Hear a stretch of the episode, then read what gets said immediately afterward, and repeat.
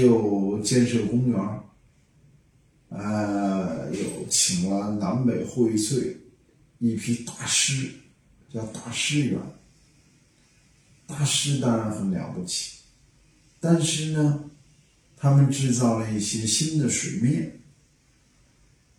哎，说利用地形，其实不是的。其实，在那里看到了很多的推土机、挖土机在那里，整个地面都完全改变了。那么，他们提出了一个口号，在介绍资料里就有“南北荟萃”，就是南方的园林和北方的园林在这里集中的展示。南北荟萃就是一篇文章。我说为什么要南北荟萃？什么是南北荟萃？你知道啊？我们祖宗的园林思想呢，有一句很重要的核心的两句话。一句话呢，第一句话叫“园在自然中”，就你这个公园园子要建在自然之中。什么叫园在自然之中呢？就你这个园子和周围的自然呀，要和谐起来。协调起来。那么，你南方的园子建到北方，这就错了，这就没有失去了它的和谐。为什么说失去了和谐？比如说南方水多呀，所以你把南方思想弄到北方，北方你建园子也要挖一泡水。但是北方呢，北方缺水，你光支撑这个水面。额外付出的生态环境代价就太大了，就绝对不应该。而我们现在呢，到处修都要修一点水面，这是极端错误的。那么水面修了之后还不过瘾，因为现在的水下渗的很厉害，所以底下通通的搞了防渗层，化学物质啊在底下防渗。这是很很很严重的污染行为啊，破坏行为啊，这比任何我们已知的污染都严重的破坏行为，对环境、对生态的破坏。因为水的下渗，它是和地下水的补充、和水的净化、和地下生物、微生物的生存都息息相关的。你截断了之后。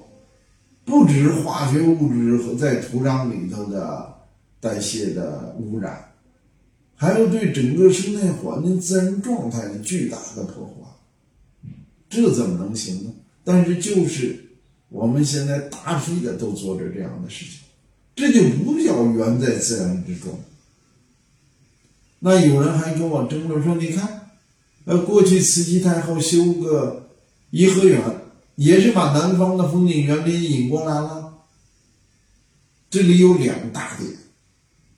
第一点，慈禧太后不是为了人民，也不是为了地球，和我们的修园林的目的是根本不一样的。我们绝对不能学。第二点，慈禧太后修园林的时代不一样。那个时候，北京的地下水还很高，它支撑得起昆明湖的这一潭水，没问题。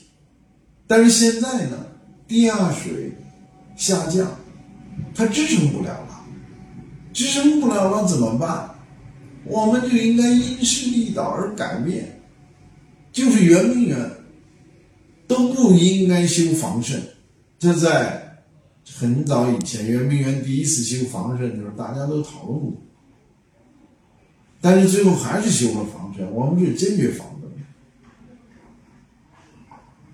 为了保持它原始的风貌，为了它看起来更像个公园，这是严重的错误。这就像什么？就像南树北栽一样，啊，觉得好看，然后栽到北京去之后呢，冬天要死。给他穿大棉被，这对生态环境的影响和破坏是巨大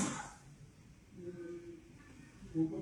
我们的园林规划设计部门应该注意这个问题，应该改变。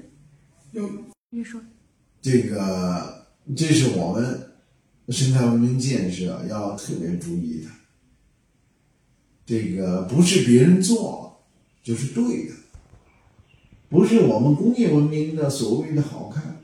现代的工业文明使得人对自然破坏的能力极为强大。啊，很有限的时间，我就能把这个地区整个地都翻了一遍，建上了各种各样的稀奇古怪的新鲜不同的东西。这不是生态文明。我给大家讲，污染大家深恶痛绝，但是全球的污染对生态的破坏贡献率，也就是百分之十左右的一个数字。大家对野生动物的非法贸易、吃啊等等深恶痛绝，还讲了没有买卖就没有杀害，这个非法动物动物的不恰当利用，对全球的生物多样性、生态文明破坏，也就不到百分之十的规模。气候变化大家也很重视，这对生物多样性、生态文明的破坏也是百分之十左右，但是。有一项工事情，对生态文明、生物多样性的破坏超过了百分之五十，是啥呀？就是我们对自然的这种改变，这种大规模的工程、大规模，包括你去种草，包括你去大规模的弄这种水面和园林建设。这比最严重的污染、对环境的、对生态的破坏都还要严重，请大家一定注意。